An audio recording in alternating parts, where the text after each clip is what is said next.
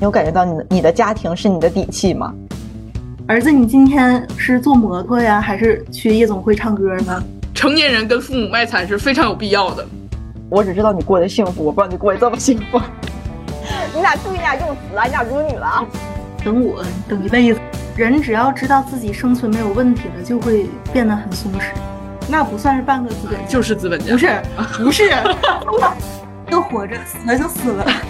你们俩有多少存款？这房子以后是不是我的？我我要是没工作，你们能不能养我一辈子？他们认为自己不被爱，可是已经学会了爱的方式。Hello，大家好，这里是将聊天记录公之于众的草履虫帝国，我是草履虫帝国最想发财的七七，我是草履虫帝国最风火火的八八。下面让我们开始吧，Let's go。首先介绍一下。我们栏目终于迎来了第一位嘉宾，就是阿女士，然后要来做个自我介绍吗？阿女士，Hello，大家好，我是阿女士。阿女士声音好甜哦，声音好甜哦。大早上的感觉，大家嗓子都哑哑的。阿女士和我们是大学同学，然后现在刚好七七跟阿女士住在一起嘛，大家就我感觉这一期非常适合跟阿女士在一起聊，所以。就种种原因吧，阿女士终于加入了我们。今天节目的主题是，所以你到底爱不爱我？这个节目的起因是因为我上个月过生日的那一天，我许了一个愿望，我就希望我可以活得痛快，死得干脆。就是，呃，死得干脆是由于今年的就是什么核污水排放呀，还有乱七八糟一堆事情，然后想要死得干脆一点。活得痛快呢，是因为我觉得，就我我之前确实一个是是一个比较拧巴的人，我就想要改变一下自己吧。然后那天晚上，我妈就是在给我就是发生日红包的时候，他随后给我打了一个视频。然后在视频中，他其实就是他发生日红包的时候，生就是红包封面是写了生日快乐，但是他在给我打视频的时候，其实只字未提就是关于我生日的事情，然后甚至还略带指责，就是说为什么就是昨天我爸爸过生日，他我连一句话都没有说，其实我是故意的，我就是想看他们到底知不知道我今天过生日，因为之前他们忘记过。然后我就是故意的没有说这个东西，我看他今天能不能想起来我过生日。在在在我跟我妈反复强调下，然后我妈终于就是被我逼迫着说出来，祝我生日快乐。然后那通电话就结束了。那天就是其实我也是在跟爸爸录上一期节目，应该是。然后录完之后，我就越寻思我这生日愿望，我觉得这事儿应该是有所改变才对。然后我就去跟我妈进行了文字 battle。为什么进行文字 battle 呢？是因为我这人有点泪失禁，我要跟他打电话的话，我肯定会哭。我已经料到了这种场景，所以我选择跟他文字沟通，就给他发微信，就是先跟他阐述一下之前他跟我就是打电话的一些让我不爽的点。然后呢，他就是怎么说呢？就是因为我不是很经常给他打电话，然后呢。他给我来电话的时候，他第一句都是说：“这么久也不知道给家里来一个电话，也不知道关心关心我，我死了你都不知道吧？”就是会说这种话，让我觉得很不爽，就是会让我有一种内疚感。就是这么久不打电话是一个不是非常正确的行为，但是呢，我又一边不想听到他跟我说这种话，我就又不想给他打打这种电话，就是很拧巴。然后就是在我二十三岁生日那天，我就决定我要活得痛快一点，然后就是从这件事情做起。那次沟通的结果是非常好的。嗯，我妈终于时隔二十三年说出了她爱我，虽然是在我的逼迫下。对，就是那天是我们在一起录录孩子那一期吗？还是什么时候来着？是录孩子吧？就是我们上一期，我们上一期的节目讨论的是我们为什么二十岁都不想生孩子了。哦，应该是那一天吧。然后七七怎么说呢？也不能属于嚎啕大哭吧，就是属于没有嚎啕的大哭，就是属于一直搁那儿哭，然后。跟你哭了，我俩当时就是也是这个状态，刚录完节目我没有挂，然后我边跟我妈打文字，我边跟她哭。我俩好像在讨论下一期的什么东西来着。然后好，没有背着你有什么过分的感情行为，好吗？这是什么？这是什么？突然的，我怎么有一种变了，有一种被人抓包的感觉，很奇妙。然后，嗯，就这个事情以后，我回忆了一下，就是我在活到现在就二十四年里，我被直接说爱你的时刻，就被直接说哎我爱你，好像也不是很多。就很多时刻，我也总处于就是猜测，哎，他爱不爱我呀？他到底多爱我呀？他现在还爱我吗？就老处于这种时刻，所以，所以诞生了本期。所以你到底爱不爱我呢？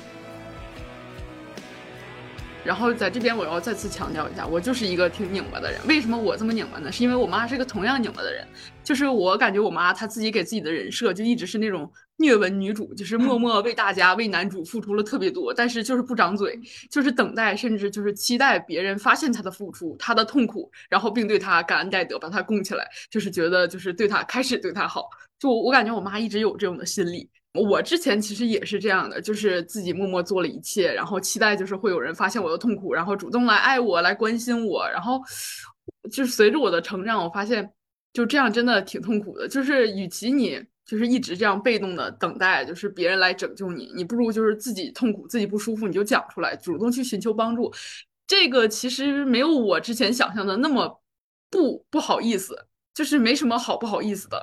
嗯，正确表达自己的感受，我觉得是非常非常重要的。呃，你痛了就要哭，你不舒服了你就要讲出来。你要就是等着别人发现的话，这个。属实是有点难度在的，就是他得是多在意你啊，才会就是发现你很微小的变化，就是这种的。就我之前是一个非常喜欢冷战的人，就上大学的时候，我就经常会因为我我室友莫名其妙的一些很很很无厘头的举动，我就会开始生气。但是我生气的唯一表现就是不跟他说话。但是呢，他干什么我还是会陪着他。然后可能过两天我自己想明白了，我就不生气了，我就又开始跟他说话。我的室友一直觉得我是一个挺莫名其妙的人。后来我们俩在聊这个事情的时候，他才知道啊，原来我当时是因为这种事情生生气。他完全没有意识到，就觉得哎，这人怎么莫名其妙不理我了？就是在那天给我妈打电话的时候。先是跟他说了，就是他之前的那些语言，就是说，呃，为什么这么久都不给家里来电话？我死了你都不知道这种话，会让我觉得非常内疚不舒服。然后我妈的她的意思就是说，呃，这有什么让你内疚的呢？呃，这就是这怎么还让你内疚上了？这还不内疚？呃，就是他可能觉得这有什么好内疚的吗？这不就正常说话吗？然后我就突然想起来之前一点，就我的室友也，我的另外一个室友，就是那个时候他就老说我为什么说话阴阳怪气儿的。我觉得可能就是因为我妈影响我吧，因为她说这话其实就挺阴阳怪气的。所以你是感觉你是之前有阴阳怪气但不自知的时候吗？就是你没有觉得对，就是她说我在阴阳怪气的时候，我觉得啊，这不就正常说话吗？我完全没有阴阳怪气啊。啊，你这么说，我也会有一点点，我也有好几次被人说你怎么阴阳怪气的。但其实我觉得是很正常的。对，就不用管他们咋说。反正我现在我觉得，我哎，现在我应该刚刚安女士那个态度真的就是体现出来咱俩找他录这一期真的太 太对了，嗯，太松弛了，对，真好。为什么她能这样呢？哎呦，真好。待会儿请阿女士讲一下她为什么能这样。嗯，然后我在跟我妈就是深入的进就进行沟通的时候，我就跟她说，呃，她这样会让我感到内疚，然后我觉得我非常缺爱，我需要你。呃，直接告诉我你爱我，你不要就是说用这种阴阳怪气或者是转呃拐弯抹角的方式告诉我你爱我，或者是就是默不作声做了一切，然后说这就是爱我。我觉得这样是就反正我是一个可能感知感比较弱的人，我需要你就是直接告诉我你爱我，我就是需要。然后就是在我跟他反复强调之后，嗯，我一开始我妈还是说就是家人之间意会你就够了，你知道我打电话想你那就可以了，我没有必要非得直说。然后，但是就是，反正在我的强调之下，我妈最终还是屈服了。对，我想你，我喜欢你，我爱你，你就得听这话是吧？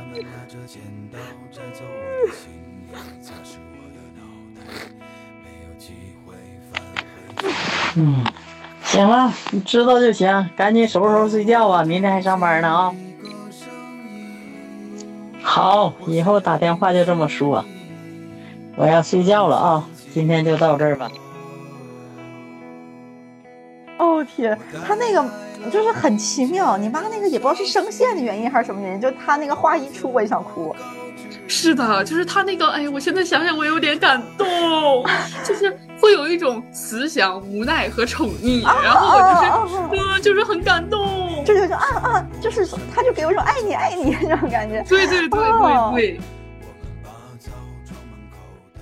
我哎，其实我有个疑问，就是在你妈没有说之前，你妈的一些做法，其实她没说的时候，你也能 get 到她爱你的，是不是？很少，就是很少的时候。我现在能想起来，就是说她爱我的一个，呃，一个行动嘛，就是我当时高三，然后呃，我去艺考的一个培训机构，然后。当时就是我跟那个培训机构闹得非常不愉快，因为我当时是花了一个小班的钱，就是说会比就是大班更贵的钱。嗯我我当时就是去小班，不是因为我自控力不行，我是想要就更好的师资来教导我。然后呢，但是那个机构他就挺就是什么挺下头的，他就是呃嗯让我花着小班钱，用着跟大班一样的师资，大概七八个人吧，然后用用跟大班一样的老师，他把就是那个小班也分成了两个班级，A 班和 B 班。然后我我可能是因为当时考试的成绩没有那么好，他就把我我们的那个我们分成了一个 B 班，然后用的是比较差的师资。然后我当时就觉得特别不爽，然后我就开始跟他们那个机构 battle，然后跟我妈打电话，我就说我想换一个机构或者怎么样的。当时说实话，就这个机构我定都是我自己决定的，我妈全程没有参与，真的非常放心我。但是我觉得后面这个事情我可能我自己搞不定了，得让家长来闹一闹。我就跟我妈沟通，跟我妈哭诉，然后我妈当时就是反正也不算连夜吧，就是很快就坐飞机过来了。过来了之后呢，他们当时住了个宾馆，把我也接出去住了一晚，然后顺便就带我去看看那个城市其他的艺考机构。然后在我后面就是想了半天，就是他们那个机构也做出调整，就是把那个好的师资也匀过来一部分给我们。我就决定还是不换了吧。就是具体不换的原因，就反正也挺曲折的，可以后面讲讲一下。嗯然后在我回去那个机构上课的那个早上，我妈送我出宾馆那个门，然后他从后面就是搂着我脖子，把我抱得特别紧。那一刻，我觉得就是我能感受到他是爱我的。然后后面的其实就是在就是言语上或者行动上，我其实并没有感受过他特别爱我这个事情。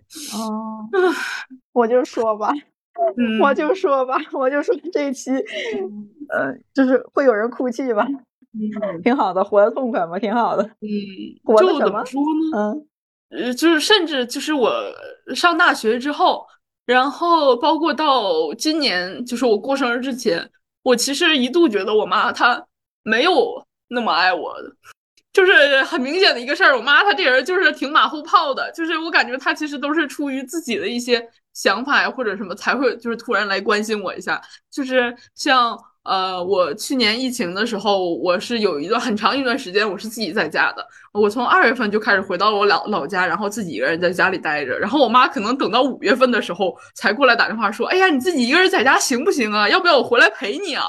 就是我感觉她她之所以会打电话问我这个事儿，可能是因为她不想在海南待了，然后呢，她找个借口找个由子回来。然后还有就是我今年上半年我第一次阳了，然后我都已经阳完了，快好了。然后呢，他过来打电话过来说：“哎呀，你一个人行不行啊？要不我过来过来照顾照顾你。”就是很搞笑。嗯，所以就是你二十多年的长久的相处方式，就都是类似于这种，是吧？对，那你就开始说一下你跟你父母的相处方式吧。我的相处方式应该比你要更普遍一些，就是其实因为我稍微了解一下，就是我稍微知道一些，就是阿女士大概的相处方式跟你的相处方式嘛，所以我觉得嗯。可能我的家庭处于临，就是处于那个中间值吧，就是他俩也不是特别会表达，但是偶尔还说那么一句半句儿，就是还有点能感受到，但是该吵还是吵，就这么一个状态吧。并且，其实我觉得，我觉得我爸妈，因为他俩本来就不太会说爱，然后但我觉得，呃，可能稍微会一点的那部分也都说给我听了，所以，呃，也不能有什么改变的，我感觉我就是处于一个我感觉也不能有什么改变的状态，并且很奇妙。你说我跟我父母之间吧，我感觉需要改变的可能更多还是我，就是他们如果表达爱的话，可能跟我还稍微多一些，我跟我父母表达爱其实感觉比较少。就我不太嗯会去直接说，哎，我爱你啊，怎么怎么样，然后乱七八糟的。但他们可能偶尔还会说那么一句半句儿。但是人就是这样，我可以跟别人说，我可以跟朋友们说，但是我不太能跟父母说，就是感觉会有一点点的啊，莫名其妙的这个攀比心，不知道，就是也不是攀比心吧，就是这叫什么呢？就是就是先说就输了。对，就是这种竞争心理，就是有一种我不能先说，但是是图啥呢？那是自己父母，我也不知道我为什么就不说，谁懂啊？谁懂？阿女士，你会跟你妈妈经常说爱她吗？会呀、哦，那你说，就是我我我不经常跟我爸妈说，是因为我爸妈也不经常跟我说。然后阿女士会经常跟她爸妈说，是因为她爸妈也经常跟她说。其实不是，哦，也不是是吗？对，那不是，她不经常跟你说，他们经常跟我说，你不经常跟他们说。我也经常跟他们说，我想知道他是多经常呢？是天天吗？差不多吧，就是有原因的。啊就是我们家的这个爱吧，它确实是延续下来的。啊就是我爷我奶特别会爱我爸，是那种天天都说啊老儿子呀，咋长这么好看呢？你把爸妈这些好的东西都遗传到你身上了，就这种。然后我姥姥姥爷吧也非常会，我姥爷就当年说跟我妈那个故事，我妈冬天练篮球然后回家，我姥爷就会直接心疼的眼眶就红了，然后把我妈的脚放进怀里贴着肚皮，天暖。对，就是这种。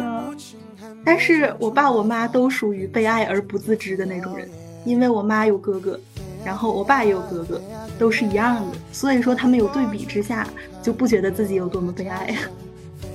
但是他那他们会觉得就是父母会更爱哥哥对一点是吧？对，啊但是虽然他们这么认为，他们认为自己不被爱，可是已经学会了爱的方式。嗯哎呦天呐！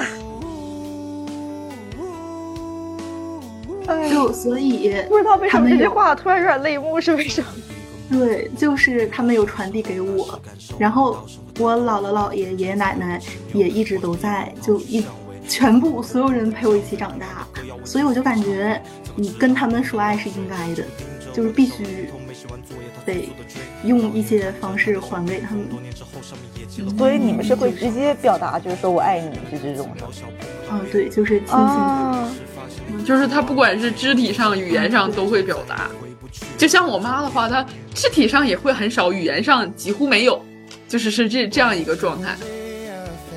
我前两天我突然想到，我昨天还是前天看了一个视频，就是一个、一个小一个一个小学女老师，还是应该是女老师吧，就是她在那个做活动，走在那个很很窄的那个独木桥上，然后她班有个小男生特别小，看到了，嗯，对，就是那个视频，就是就是给我一种感觉，就是有的人天生就是会爱人的是的，咵就冲过去跪地上把那个板啊板扶起来，是吧？啊，就有的人天生就是会爱人的，就是对可能他们的祖祖辈辈就是会爱的，所以到他这儿也是也是会的。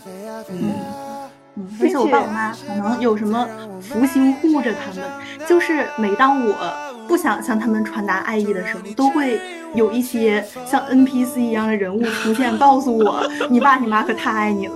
就从小小学的时候有段时间就挺别扭的，然后大概五六年级吧，我就感觉不想再那么跟他们天天亲，然后天天在床上抱抱的那一种，就不想这样了，也不想每次他们做饭我都太好吃了，就这么捧场。但是就突然有一天，我爸回家特别悲伤，然后他就跟我说：“啊，你小老叔没了。”然后我小老叔家有一个女儿，那天就我们之间有一个对话吧，毕竟是同龄人，感觉安慰起来比较好。然后他比我想象的冷漠很多，就是他爸去世了，对他来说打击也没有那么大。然后我就觉得有一些震撼，为什么？就是你爸爸去世了，但是你没有一个非常激烈的表达呢？就我那是第一次意识到，其实父母和孩子之间有的没有那么深的羁绊。然后哦对比之下，我突然就感觉，我好像应该继续跟我爸我妈维持这种互相深爱的感觉。啊，那你在这个事儿之前，你是感觉父母跟孩子之间的羁绊是一种就是天然的，是吗？就是一种必须就是这样的啊。对，然后就那次之后吧，就突然发现不是，因为我那小老叔跟我关系也挺好的，带我爬山呢，然后给我买什么水晶球、买汉堡，嗯，就很好的一个男人。可嗯是他跟他孩子之间就不亲，你感觉是表达的问题是吗？嗯，也不一定吧。他啊，嗯他爸爸和妈妈是离婚了，啊啊啊！嗯，就是就是种种原因吧。嗯，怎么说呢？怎么说呢？我真的对 R 女士很向往，很羡慕。怎么说呢？二女士对你也很向往，很羡慕。为什么呢大家？我都不理解是围城。就是 R 女士，我感觉她某种方面就来说话，她可以跟我说，就她可以和她可以说是跟我七七有截然不同的一个心境。嗯，哦，她真的很让我羡慕，她给我那种浑然天成的松弛感。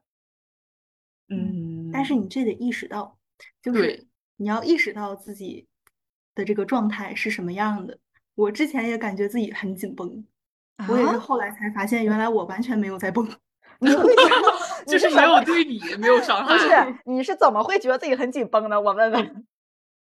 嗯，当时不是不是说我家造成的，就主要是嗯义务教育对我的摧残。所以你觉得你很紧绷是吗？对，天呐，天呐！所以人就都是这么觉得自己的吗？嗯，应该是。哎，那其实我有一个疑问，就、嗯就比如说，就是你的家人会就是觉得就是说你开心就可以吗？会像李焕英希望贾玲那样吗？就是你只要开心健康就可以了，就他不他不用，就他不会一直就是说，哎呀，你得考研呐，你得找工作呀，你未来干什么呀？啊，你得自食其力呀什么的，他不会跟你说这种就是看似鞭策的话，是吗？就是你健康快乐配合，得配合，得配合就是对你得仔细想，得配啊合。啊，就像我妈，她一直跟我说你得考研，你必须考研。但是另一方面呢，她又很支持我所所有想干的事儿，就得细哦想。比如哦说，我想学音乐，然后想做音乐这个东西，嗯然后呢，她想让我考研，我们俩一配合，就变成那你考音乐的研吧。哦啊啊 行，然后呢，在这个过程中，其实考研这个事儿吧，让我非常不开心。可是，在这个过程中，我会认到认识到很多搞音乐的人，嗯然后呢，就是知道这个音乐它到底是什么东西，然后浅浅的接触到这个行业，其实就也是我们俩之间的配合，也算是他的爱在我身上生效了。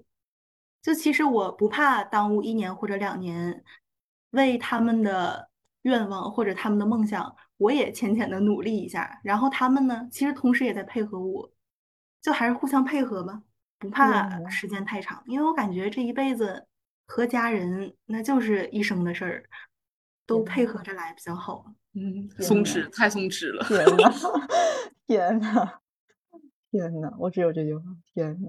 真阿女士昨天就是在在我跟她说咱们要录这一期节目的时候，她一度就是很害怕，就是她她会因为这个节目，就是她感觉她自己在炫耀一样，她很怕这种被骂。但其实我觉得完全没没有吧，只是让我哦们见识到了另外一种生活方式。完全没有炫耀，你就给我一种是平铺直叙在展示爱意的感觉，甚至你还有一点给我一种，你想你以为想教会我也会爱的那种感觉，就全方位的。我还有一点很羡慕的点是，就是你也很会爱，就比如说你父母让你考研，你都不想考，然后完事儿之后，你可以理解为是一种配合，并且你还能。就是很多人可能父母强迫他考研啊、考公啊，做他不愿意做的事情，他就会觉得很烦啊，觉得他父母就是比如说什么只为自己考虑啊，让我为你的梦想负责啊，什么乱七八糟的。但是你会理解为是互相配合，他们也很爱我，然后我在这个就是过程中我也获得了什么。天呐，嗯你的思维逻是是这样的，好羡慕。就你不是一个消极的思维逻式，人，因为人最基本他就是谋生嘛。我这也有一点点冷漠吧，我嗯会感觉我在他们俩这谋生，就有会有一点哦点这个感觉，啊但是他们俩能察觉到这个点，哦，那然后他们俩啊会说这是应该的。哦，因为为什么呢？因为我奶奶和我爷爷对我爸就是这样的，嗯，他们俩支持我爸考公考研，然后我爸年轻时候也很长一段时间就在家里想自己应该干嘛，应该成为一个啥样的人，所以都是这么来的，哎都是慢慢来。包括，嗯、我妈她会安慰我说不着急，为什么呢？因为我舅舅他在家躺到二十七八岁，然后突然看了一本书，叫《穷爸爸富爸爸》。嗯，看完了之后，他就突然萌生出一种想法，就我一定要自己当老板，我要开工厂，我不能给人打工。哎，他就一直坚持这想法。我姥儿是一个横冲直撞的女性，她就觉得啊，我儿子既然这么想了，那我必须得支持他。我姥儿会嗯支持我舅、我我妈还有我这种事业心，就只要是和事业相关，她都会支持。但是当时我老实在拿不出什么钱，我就怎么说，可能在家躺够了吧，就嗯。是那叫什么来着？什么对对 gap year，啊他很对他很成功的度过了这么一个时间，然后就非常坚定的我就是要当老板，然后就去融资啊，用各种方法，最后确实人家四十多岁的时候把这个工厂开起来了，我所以我感觉人生就是得就慢慢摸，嗯不能就是大家一股脑哎都去干嘛了，然后你也着急说我要比他们更快的达到这个点，比如说我要上学了，我要上班了，或者说要结婚了、生孩子了，都没什么必要。对，其实大家都是活着活着就死了 你俩可能不知道，我现在泪流满面。啊！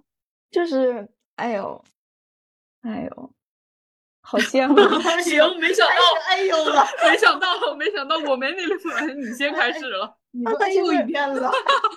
嗯，我有个疑问哈，就是那你这一段时间在家考研，你会有一点点的，就是你也不会有着急和愧疚是吗？就是我怎么还没出去工作，或者说我就是怎么人生还停滞不前，你不会有这种感觉是吗？嗯，就是还是得干点啥，就比如说，就自己得给自己找乐呵。你说那人这辈子真的很快，就有的人三十岁就死了，有的人四十岁就没了，有人五十岁就嘎一下就过去了，都不知道咋死的。那所以说，就今天有一天必须得给自己找点乐呵。你就算有一瞬间特别不开心，你也得告诉自己，我还能干嘛？就是还能做什么什么，比如说。还可以写写小说吧，而且，妈的，我唱歌很好听，对然后没事儿给自己找找什么比赛呀，然后一些什么演出啊，或者去酒吧你驻唱一天，然后回来之后得到一点新的感受，在网上写点小说，然后获得一些读者的评价，就会感觉，哎，其实人生这样也挺好的，就都是对剪剪视频，嗯，然后追追剧、剪视频发到网上，嗯，然后看看弹幕、看看评论，也没有什么特别邪恶的人，一定要看我难受，就没有这种人。而且，就是特别过不去的时候，也不是没有吧，主要是因为被其他的学生打击到，就是你会有一点他怎么这么厉害那种感觉是吗？家庭啊，就跟你同龄的，然后你会觉得他怎么就这样了，我怎么还没有？对，就嗯纯纯是那种资本家的家庭了。嗯太有钱了。对，就可以说是我们这一片儿顶尖儿的那种人家的孩子。那没有办法了，那怎么办？对，就是嗯怎么都能。然后 我爸是对这种东西非常敏感，他能知道资本控制的力量，他也深谙这个社会的运行规律，他知道其实人都是以谋生为基础，然后把这一辈子度过，只要开心就好。主要还是他这么说好像不太好，没事，你说吧，我能解。你说吧，实在不能力，哦，就是呃，阿女士她家也算是半个资本家，那不算是半个资本嗯家，就是资本家，不是不是，就是他俩可以让我当无业游民，然后让我嗯活到死。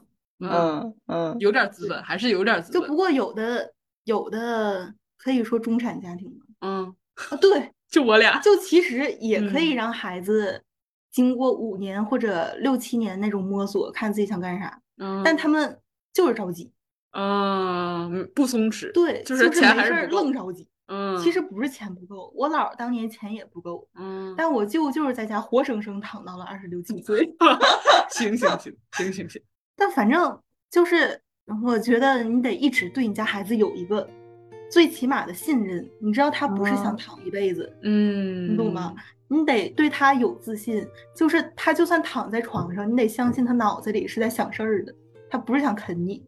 但是如果他在家躺着的这一段时间，你一直跟他说，哎，你怎么还在家啃老？他可能就真啃到啃到底了。嗯嗯，会会有对，就反而你说，儿子，你今天想啥呢？儿子，你今天是坐摩托呀，还是去夜总会唱歌呢？你以后是想当老板呢，还是说咱哪天去给人打工啊？就你这样温温柔柔的，然后有推动力的，你往前问人家一句，可能他也会一直思考，然后就在某一天，那幸运之神，哎，降临到他头上了，他一下就冲出去了。然后冲出去之后特别勇敢，他就一直会往前跑，他头都不回，因为他不用看任何人，最后他就成功了，真的。就是你说这个的时候，就我嗯。我跟这个阿女士最近在重温《一九八八》，就有点像那个就郑峰他一家对郑峰的这个态度，嗯嗯，嗯，就是虽然他每天都是不知道在忙什么，一天使不完的牛劲儿，就是但是每天他都在鼓捣点东西，人家最后确实也鼓捣成了，啊，对，嗯，就是成了个美食家，好像还是什么。对，二女士给我一种人生朋友的感觉，不知道为什么，她真的是赵小彤，她真的是赵晓彤。我之前，我没听他描述之前，因为我们虽然大学同学，但其实我跟二女士接触她没有那么多，就是她跟七七接触会更多一些。我一直觉得她只是我周围浅浅的赵晓彤，后来发现她就是赵晓彤。确实，嗯，你不知道赵晓彤是谁，不知道。就是不重要不重要。每天给你看一个他的剪辑，给他看，给你看一个他的 cut。就为什么刚刚可能我能哭呢？我感觉我能嗯哭的一个点是在于，就是我感，因为我也是考了两年研嘛，但我没考上嘛。然后今年我我在考雅思，我就会，我就会有一点觉得停滞不前。就是我，就是这两年的变化，就是我感觉我变得很悲观，且变得就是情绪不是那么稳定，就是会有一点不那么相信自己，也也有点担心，就是别人不相信自己。其实还是源于自己不相信自己了。然后。就是因为我爸妈都在体制内上班嘛，就是体制内是个圈嘛，就大家就都会就互相问，哎，那你姑娘在干啥呢？怎么乱七八糟呢？因为他们知道我应该大学毕业了，就算算年份，我应该也毕业了，我学医我应该毕业了，我应该。然后完事儿之后，就会有一些人问，说你姑娘现在上班了吗？现在是在哪儿啊？然后那个考没考编呀？考没考公啊？在不在单位呀？然后。嗯，因为我爸妈生我其实比我比他的同龄人要晚那么个两三岁吧，所以就导致他周围同龄人就有一些已经，人家已经当姥爷了，人家已经当姥了，然后他们倒没有说着急我结婚生孩子，这倒没有，就是甚至我感觉他们可能也对我这辈子结婚生孩子也没有什么希望，因为他们也感觉我可能也结不上，我可能也生不上，但是就是怎么说呢，就是有一种别人的孩子都在前进的感觉，嗯嗯。哎呀，等会儿让我哭一下。所以就是，哎呀，就是会有一点，就是我这两年对给我的一个评价，就始终是我感觉我在停滞不前。然后呢，嗯二女士其实状态客观上来说和我是一样的，但她就是主观上和我完全不一样，就是心态完全不一样。嗯，就是也很难说是周围环境的原因还是我们自己的原因。我感觉可能更多是自己原因，因为我爸妈也没有别从自己身上找问题，多 多从别人身上找毛病。看，这就是这就是区别。行行。最最根本的爱自己父母，不不要太多从他们身上找毛病。但是什么亲戚啊，然后别人家孩子多从他们身上找毛病，反正跟我也没关系。然后我从背后就是叭叭他们，他们也听不着，多从他们身上找毛病。就，哎，其实你说这点，我突然发现我爸我妈就是这种人。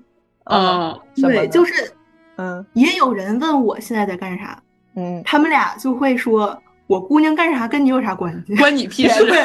对，就会就会这样，就说那个，嗯，我姑娘会啥，我们俩知道，她会啥，她自己心里也知道，我们俩不想跟你们说，嗯、就是会这样。哦、如果人很多的话，我爸妈是那种就很委婉的，就他会怼回去，就比如说别人问我是在干啥呢，哎呀，忙着呢。反正那个你也不知道，忙着呢。反正你也不知道，或者别人问他考公，哎呀，他不爱考，他不当公务员、啊。那你爸妈就是 挺好。所以我说嘛，就是我能感受到爱，但是我又就是有一点，我又有一点焦虑，嗯、好是我自己的问题。不是，你肯定不是，可能也是和年龄有关系吧。因为今年过了二十四周岁生日嘛，就很奇妙，二十四周岁就有点，二十三周岁那年觉得。觉得没啥，不知道为什么二十四就有一点点的危机感。哎，不要对年龄产生焦虑。其实我一直相信，一个人三十岁之前干不成啥，因为所有人，你想跟一些比较年长、有经验的人配合，他们会觉得，啊，你这么年轻，你就干点啥呀？对，就干点边缘的工作就行了，端茶倒水。嗯，如果你想真去学习的话，你可以自己报一个。什么课程，然后去学一些技能，或者是你深入社会找一些这个社会运行的规律，或者说多多看一些书，然后从书里获得一些经验。可是你要是真想跟社会配合着去干一些大事儿的话，几率太小了。嗯，还是得年纪大一些，就各方面经验都比较多的时候，然后再考虑一些一飞冲天的事儿。但也不会，你要真想做成，你开始做可能是三十岁，做成可能就四十了，还是得从三十岁一直坚持到四十岁。这期录的时候是为了安慰我吧？这期是为了治愈我吧？这期，那你就是听过阿女士的言论之后，你有松弛一点吗？有，就是心态，因为我肯定做不到像她这么松弛，这个需要时间嘛。但是就是心态上，在此刻有一点减负了。就怎么说呢？为什么我就是非常早的开始就是找工作，然后就是现在就是工作，然后包括我找学习，就是一切都是我自己来。然后我感觉我就是之前非常紧绷的这些原因，都是因为我爸妈没有像你爸妈给我这种安全感。嗯，就是他就会给我一种就是说，你要不为自己想点啥，那你以后就废了。就完了，啥啥事儿也干不成了。就是他们不会有任何给我托底的这种感觉，就不会觉得，哎，你摆烂一年两年没事儿，我家里养你这种感觉完全没有。那你说为什么我的父母没有给我这种感觉，但是我依旧很焦虑，没有安全感？可能你自己感受到了，就是氛围。对，就是你你你所所处的整个环境会给你一种无形的压力，就是你父母可能没有给你，但是你的那个环境会给你。你是独生女吗？对，我是。你家有房子收租什么的？那倒也没有，但是怎么说呢？就是我爸妈的晚年应该不太需要我操心，因为他他们自己就是可以负担自己。你完全松弛吧，真没啥。只要父母老了之后可以就是自己养活自己，真没啥，真的。他们他们的心态也就是你能自己养活自己就可以了。对，他们的心态就是。我能自己养活自己，且我老的时候别流落街头，嗯就可以了。那其实是不可能的，流落街头太难了，确实有难度，确实确实。我以为你说我不可能 流落街头，嗯 嗯，笑死我。还有一个点就是，我周围的朋友也是这样。就是，就是我周围我有一个特别好的朋友，我俩从小学认识，我俩从七七岁开始认识嘛，今年已经是第十七年了。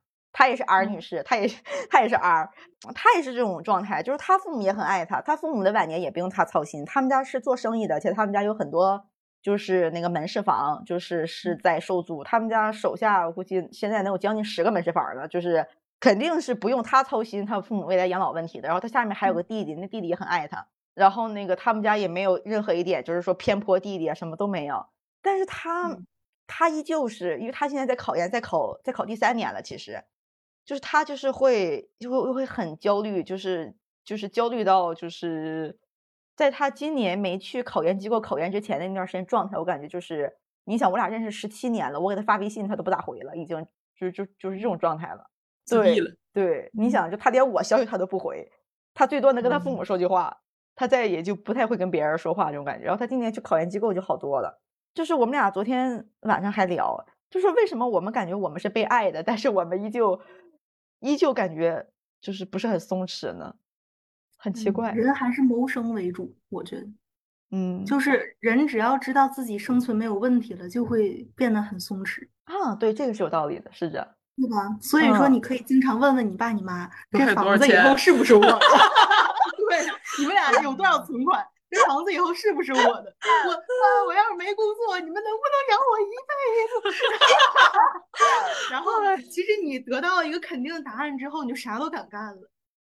确实，越是没有这肯定答案，你就越是你哪怕你说，你爸你妈说我就不给你，你也敢干了。或者你爸你妈说。姑娘全是你的，你也敢干了，就是因为这个不确定性，所以啥都不敢。你就问他们，让他们确定一下是不是我的。以后简单粗暴解决方式。我和阿女就是就是他爸妈相当于很确定告诉他这些都是你的，我爸妈就是给我一种就是都不是你的，所以你得自己去努力，就是这种感觉。这也算是放你走了。对对，没错，就是他们就是从我。高中的时候就开始跟我说了，我就是因为我是我家的二胎，我上面还有个姐姐，我跟我姐还差挺大岁数，差十四岁。然后我爸妈现在就年纪挺大的，就六六六七十岁了。然后呢，他从我高中的时候开始就会给我一种，你你我已经老么卡什眼了，就是呃，东北东北，对，就是就是就是吃也吃不了啥，喝也喝不了啥，就是你你指望不上我，你有啥事儿你都得自己干。就是从高中的时候就给我一种这样感觉，然后。就我就很没有安全感嘛，就不光是爱，还有就是生存条件，我都非常没有安全感。所以我才会就是很早的为自己着想，就是我从大三的时候开始找实习，然后后面就工作乱七八糟什么全都是我自己安排的。我妈我爸妈其实就是对我的人生参与很少，没有过多的干预，让我自由成长了，也算是就我我不觉得他们这样培养我是特别不好的，嗯但我确实是有点缺爱的。他们俩辅助你，帮你确认了一条路。对，没错。人就是在羡慕别人的过程中吧，就是我当时大学的时候非常羡慕琪琪，我感觉她好早就已经开始找工作，就感觉她这方面就很成熟，甚至我觉得是，就是当时是我俩还没现在那么好的时候，我觉得是她家里边帮助她变成这样的，甚至我还有点羡慕这种家庭。那个时候我觉得，嗯、就是琪琪，因为我知道她有姐姐，好像那个时候，哦，对，我应该嗯知道了。然后我那个时候感觉是她家庭让她变得如此的独立，且头脑如此清醒。他会给我一种就是已经脱离学生思维的感觉，但那个时候我还是个孩子的感觉。然后我也很羡慕 R 女士，我从认识 R 女士的时候，我就觉得 R 女士不知道可不可以这么说啊，就她给我一种过得很轻松的感觉，就她给我一种活着嘛，就这样。嗯，她 活着就活着，死了就死了，对，无所谓，无所谓。所以你看，人就是在羡慕别人中，就是我一直就很羡慕你俩，就是就是各羡慕各的，就是你俩其实可以说几乎完全不一样，但是就是各羡嗯慕各的，嗯。其实你只要确定了一条路，就你现在可能就还还没有确定吧，对呀、就是，哎，就是没事儿，慢慢来，卡在。中间是最难的，我感觉怎。么活着的事情好。嗯。行行，我我发现就是我我从上一次跟我妈也不发疯吧，就是跟我妈发完疯之后，我就感觉我彻底也不能说彻底吧，就是我拿住了我妈的命脉，我知道该怎么跟她相处，我会是得到一个我想要的东西。有一句话是呃，会哭的孩子有奶吃，这句话就是对于我就是我妈来说真的是非常的经典了，就是非常适用于她身上。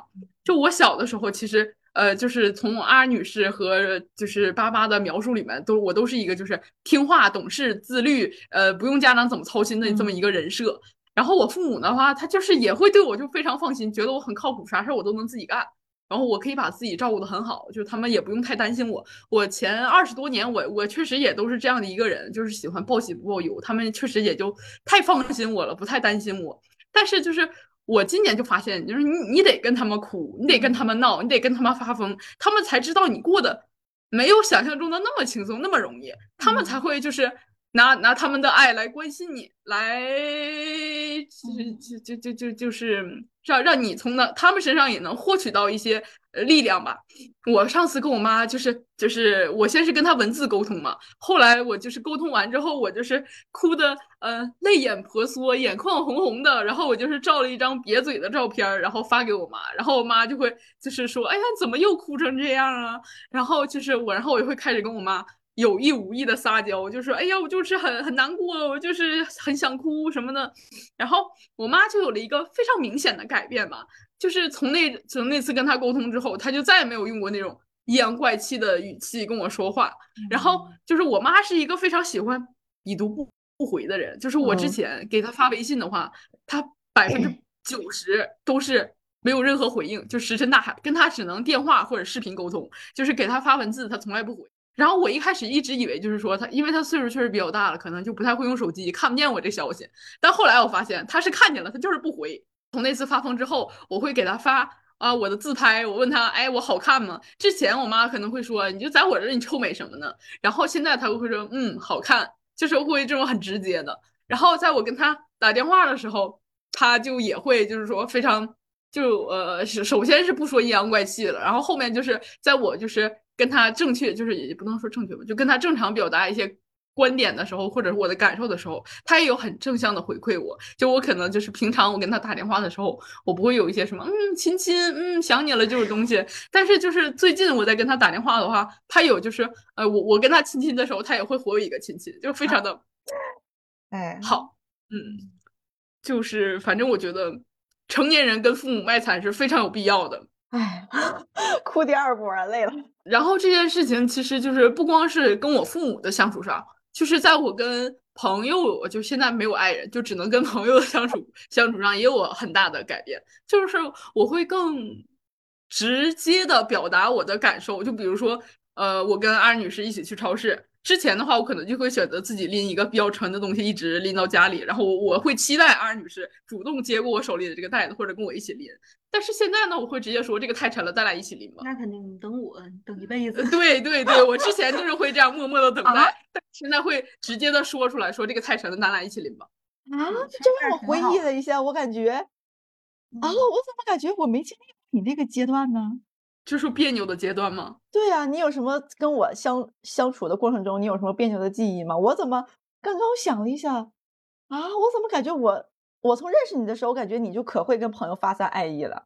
呃，演技好呀，呃，演技好，要不怎么说不松弛呢？对，演技好，对，太会装了一。直在往这个哦方向演，然后突然有一天发现，哎，融入生命里了。对，这就是那天我跟你说的新的那个话题，你什么时候不再装作一个人？嗯，哦，我 get 了，我 get 了，嗯，嗯，就是我现在已经算是装成了。对，因为我就记得你当时上大学的时候，在咱学校的水果捞你工作过一段时间嘛。嗯，然后我还记得我当时是跟我另一个朋友一块去的，然后我记得你当时就是就是整个过程我都不记得了，但是我就是在那个 你给我打水果捞的过程中，我能感受到爱意，我不知道为什么我对你的爱意吗？啊，对，就是我那我是挺有爱意的。我一般只要是我认识的人去，我都会给他打的特别多，溢出来那种。对，然后我还记得是是是当时是去的晚，还是说你临下班之前会有优惠还是怎么样？你还给我发微信说让我那个时候去之类的。嗯，啊这我已经不记得了，太久远了。然后那个时候，因为我咱俩还没有经历那个历史性的跨越性的那个事件嘛，就在之前就是嗯还是挺不错的好朋友，就这种感觉。然后就是接受到这种爱意，我会啊，就是哎呦，他好会啊啊，嗯，行，啊！甚至就是我室友，因为你不有的时候会来我寝室来找我嘛，然后那嗯个我室友就一直觉得就是说咱俩是很互相相爱的，因为他们比咱俩其实并没有是吧？就是会演。啊，对他们比咱俩还拧巴，就感觉就是我室友他们的爱意就比我、哦就就是在他们眼里我是老直抒胸臆的那种人了，啊，所以你想象一下，就是他们觉得天呐，咱俩可太会，因为就是他们的朋友来我们寝室会有点儿就是瑟瑟微微的，就是会有点儿拘谨，尴尬。对，然后你嗯来我们寝室，你还能跟别人唠嗑儿，你还问说，哎，你你这睫毛膏好用吗？哦，嗯行，所以就嗯是怎么说呢？就是我有一阵儿我感觉到了，就咱俩的友谊是被其他就是我室友他们可能在做自己事情的那一刻是有在羡慕的。然后就是刚刚七七不是说，就是他给他妈发了他哭的那个照片儿吗？我突然嗯想起嗯来，我妈呀，她是一个什么样的人呢？她是一嗯个就是安全意识过剩的人，就是她非常之过剩。就是怎么说呢？就是比如说，我妈我忘了她搁哪儿看的了。就是她说说父母最好不要呃发孩子的照片儿在自己的朋友圈儿之类的啊，会被绑架是吗？啊。就是她就是我忘了她搁哪儿看的，她就是就是说就是说，如果呃父母发朋友圈儿发自己的孩子，就是将来有可能你的孩子那个就是出现什么不好的事情的时候，人家会拿这个要挟你。就是就会拿这个欺骗他，就会说，哎，你孩子在我手上之类的，或者说会会通过你发你孩子照片儿，会检索到你孩子一些信息。我跟他说说，妈呀，我说现在这个这就这个网络呀，你发不发，人家也都都人都知道你，人家只要想搜索，人只要想骗你，人只要想获取你的什么手机号、身份证号，人都能有，这网上全都是。你说你现在啥软件你不得实名制的，对吧？然后他就是一个这种东西很过剩的一个人。啊、他一直他的朋友圈背景我都忘了是什么了，就是一个乱七八糟的一个呃偏中老年的一个图片，就山山水水的那种感觉。就是后来有一天我给他换成我的照片了，嗯我有一天发现他就是在就是他呃他自己就是把那朋友圈划下来，那个照片他不就放大了吗？嗯他搁那看，就是有一天我突然发现，然后呢，啊，这倒也不是什么，倒也不是什么非常偶然性的事件了，我发现好几回，嗯然后就会看你的照片是吧？嗯，毕竟我还就在家里，虽然我没有你张照片收拾那么好看吧，我还就在家里，我就在旁边，然后呢，这种真是一种虐待。什么？刚刚二女士说那什么？她说这种是一种虐待，我也没太懂。你说是谁虐待谁？我就旁边看照片是吗？啊，你明明可以把这种发疯一样的爱意融入到日常，可是一定要突然一下爆发出来。他与其说是那一刻他想爱我一下的吧，倒不如说他那一刻就想看看那个照片。嗯，然后突然被你发现了。嗯，然后呢，前两天我俩去趟苏州嘛，然后我拍了那个起跑的照片，还发了朋友圈，然后有一张我就觉得整一挺好看的，然后我就发到我们家群里了，然后我就跟他说说，你把这个换成你的新朋友圈背景。然后呢，他呃前期呢就有就是有一些有一些那不愿意，就是我也不能理解他这个不愿意的点是什么。他不愿意的点是觉得这张照片拍的没有他之前一张他他用的那张好看呢，还是说他感觉没有必要呢，还是是什么？我都不能理解啊，我不知道是为什么。但是呢，我发在群里嘛，后来呢，他上班回来，他问我。这玩意儿怎么保存呢？我怎么给它收藏了呢？我怎么给它保存下来换呢？我当时说我要给你换，你不换，然后过会儿你上一天班，你就回来，你又跟我，这这这这是真是气死我！你又跟我说啊，我怎么不能保存呢？我怎么给收藏了呢？我保存完我怎么换呢？哎呦，就还是那句话，就哎其实有点像阿女士说那个，就是是是一种。是一种打引号的虐待吧，就是就是爱非得就是拐弯抹角的拐一百八十个弯，然后发现哎被爱了。对他这种虐待其实不是说虐待孩子，是虐待自己。然后客观上可能对我也有一些些小小的虐待吧，就是打引号的那一种。嗯，就是非得哎拐拐一百八十个弯，然后最后发现哎彼此相爱。哎呦，就直接说能咋？但是也不能赖人，因为我也不说。就刚才巴巴说的这个，就是他妈觉得在朋友圈发里发他的照片，就是容易导致爸爸被绑架这个事 情，对，挺像的，但是没有你妈那么直接。他妈这咋的呢？我我接受我妈了，关键是就是你记得大一的时候，我妈刚去的时候给她买了个洗衣机，对，洗衣机不是买在哪儿？在宿舍给她买了个洗衣机，然后弄了一个多少米，三十来米的电线。连水房子，因为寝室不让用。然后我记得他妈还给他买了一个巨厚的床垫儿，放到寝室里，费劲了，我的天呀！然后还打了一个什么放盆放盆的架，我的妈！我对那个柜子老有印象了，我感觉它老巨大了。对，然后又搬了个五斗橱。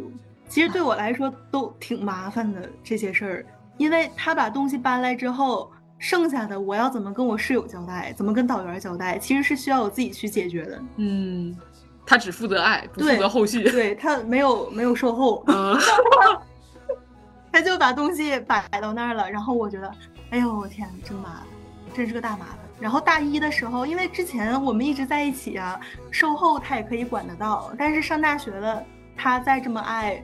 没有售后，我自己就很难搞，嗯，然后我也很难过，再加上我那个室友，他当然他当然不能和我一起接受我妈的爱，虽然说那个架子也不一定没有用，最后那个五斗橱他也使用了吧，但是我也可以理解他，就他没有义务跟我一起接受我妈的爱。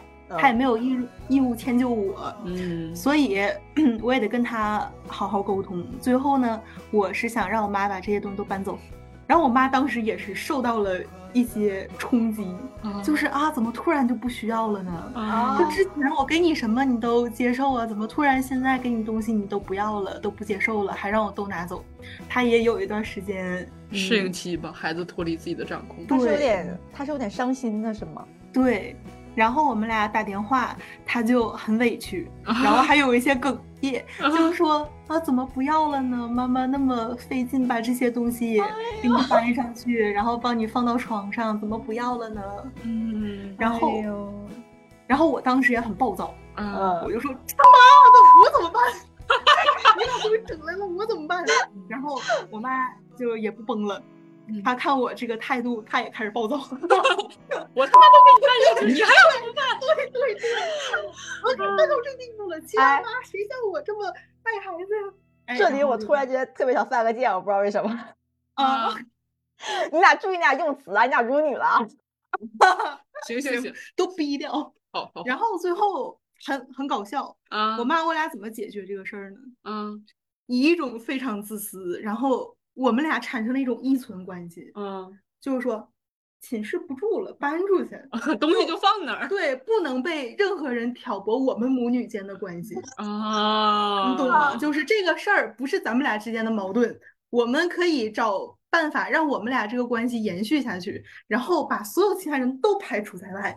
哎，这其实是很恐怖的一个 解决方式，你知道吗？嗯。不管外在了，对，但是就是逃避问题了，对。就是你们俩对彼此的爱有一种，嗯，有一种不顾我对 对，就是你俩的爱就给我一种深爱的感觉，就是他不是像父母，就是就是属于中国式，对他不他他不是中国式父母跟子女的那种，就是就是属于细水长流的那种，就很淡淡的，但是其实骨子里很深爱的。你俩是表面也很汹涌的那种爱意。嗯，对，因为就是我妈不是很希望一直让我置身于一个集体生活之中，让我嗯去迁就别人、适应别人，天呐，她觉得没有必要。嗯，天呐。嗯，哎，我就想问一个问题，就是你在长这么大，你有感觉到你的你的家庭是你的底气吗？有啊，但是我也是后来就是慢慢的出现了很多一闪而过的 NPC，真的有太多了，就突然哪个让他意的家长对，就是走了，去世了，然后或者是说 谁家离婚了，然后离婚之后孩子不不仅失去了一个爱他的父亲，嗯，失去了所有。对，失去了所有，爷爷奶奶、姥姥姥爷慢慢都不爱他了。哦，对，就是看到别人这些事情之后，我才意识到，嗯，我挺幸福的。对，嗯，天呐，因为我之前我不知道，我只知道你过得幸福，我不知道你过得这么幸福。嗯一边一边幸福一边辛苦，大家都是这样的。嗯，还是有一点刷新到我的认知的，还是有点冲击到我的。天呐，天呐，行，好，那我我来收个小尾巴，就是我还是刚才想说的那个，就是你妈不想把你的照片发到朋友圈，是因为怕你被绑架。然嗯后我爸妈从小给我教育的一个观点是，就是我的手机里面不能给他俩备注是爸爸和妈妈，啊就要备注成我也有一种我也有就是？就是我给他的就是你，我小时候我特别喜欢看花木兰，然后呢，我给我爸的备注是花爷，给我妈是花姐，就是这备注反正也辈分也挺差的。然后就是他们不想让我备注成他们的名字，是怕我有一天被绑架找到他们。对对对啊对，啊！我现在也突然是，对我现在突然想起来，这可能就是我从小觉得他们其实很自私，没有那么爱我。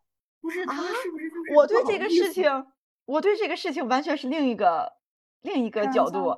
因为我爸嗯妈他也是跟我说不要存那个爸爸妈妈，就是他们的点倒不是说被绑架，他们点是在于如果你手机丢了，他们会拿这个过来骗我，骗我就是说你受到了什么意外。啊嗯，他们意思就是说，如果捡到手机，然后他看到你是爸爸妈妈，然后他会直接给他打电话，然后说，哎呀，那个就是说那个你女儿现在怎么怎么样啦之类的，就是他们是这么一个心态。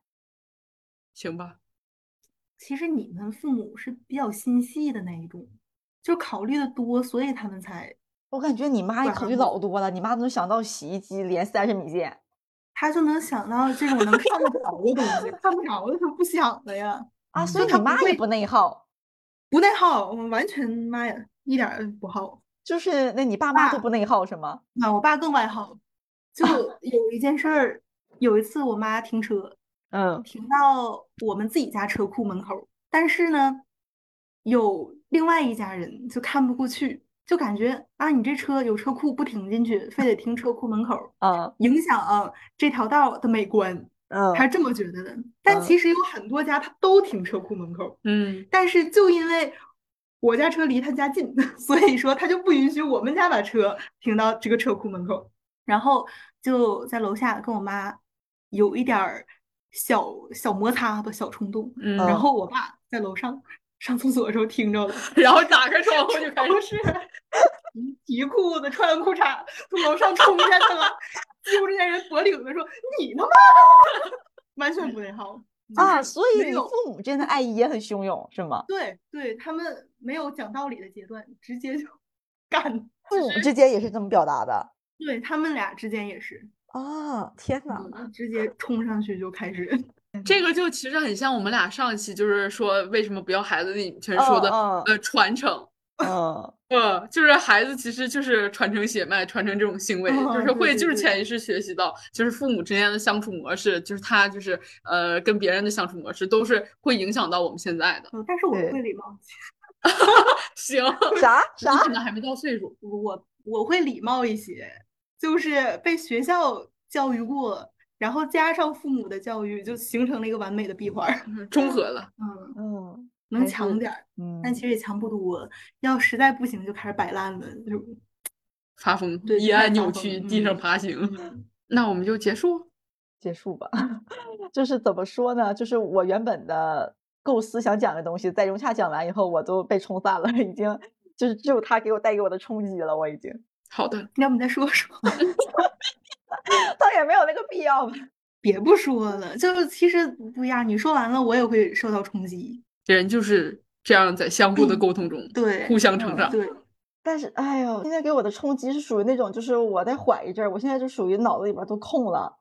啊，就是就就是就是冲击如此之大，因为可能就是你平时跟你平时跟阿尼是在一起，就是沟就是你俩交通的还比较多，交通，交通，确实哭了，跟沟通沟通还比较多，行行行，就可能你你你你有准备吧，我没有准备，我不知道这个冲击如此之大。是我我我可能是就是习惯了免疫了，就是从我认识阿女士开始的话，她妈就对她的爱，就我能非常明显的感觉到，就是我都能已经从就是短暂的接触中就能明显的感觉到她妈对她浓烈的爱，汹涌且排他。是呃对是的，汹涌且排他。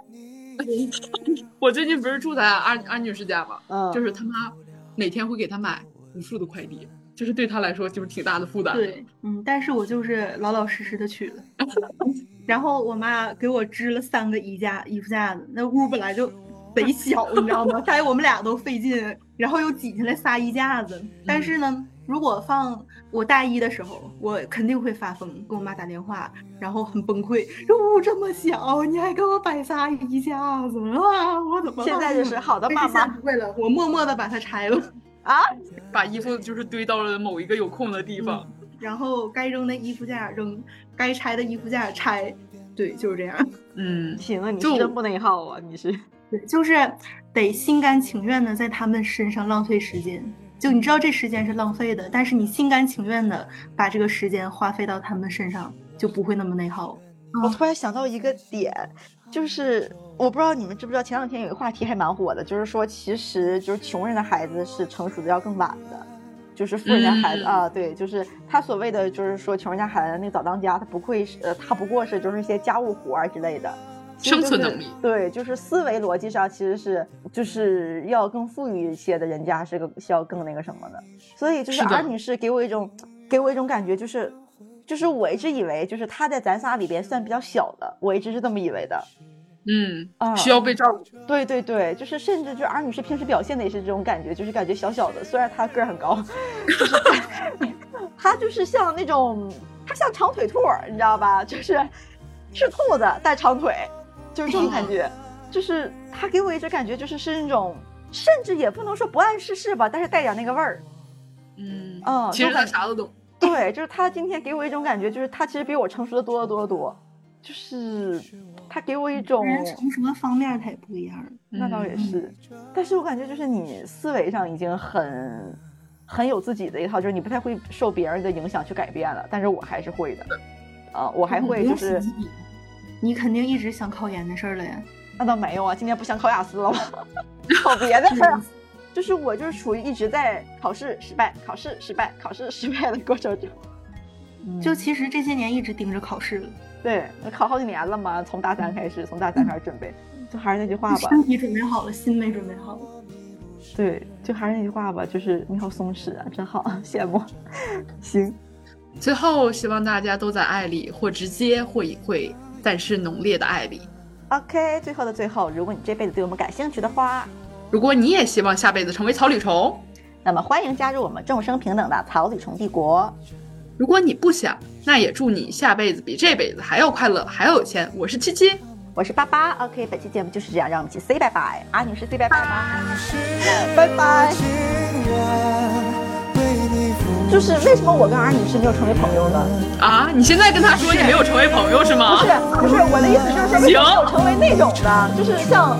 就是天天聊天那种的，叫君子之交淡如水。其实只要你跟我不淡如水，不是。你听我说呗，就是好多人他，你好像貌似是朋友，但是关键时刻他不会给你一句话，别问，没点。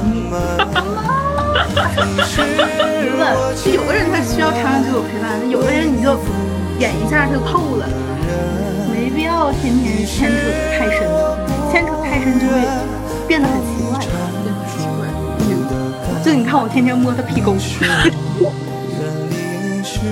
就是问你，你能接受天天有个人摸你屁股？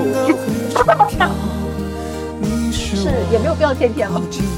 向往是吧？有点向往。向往但不多啊。行 行行。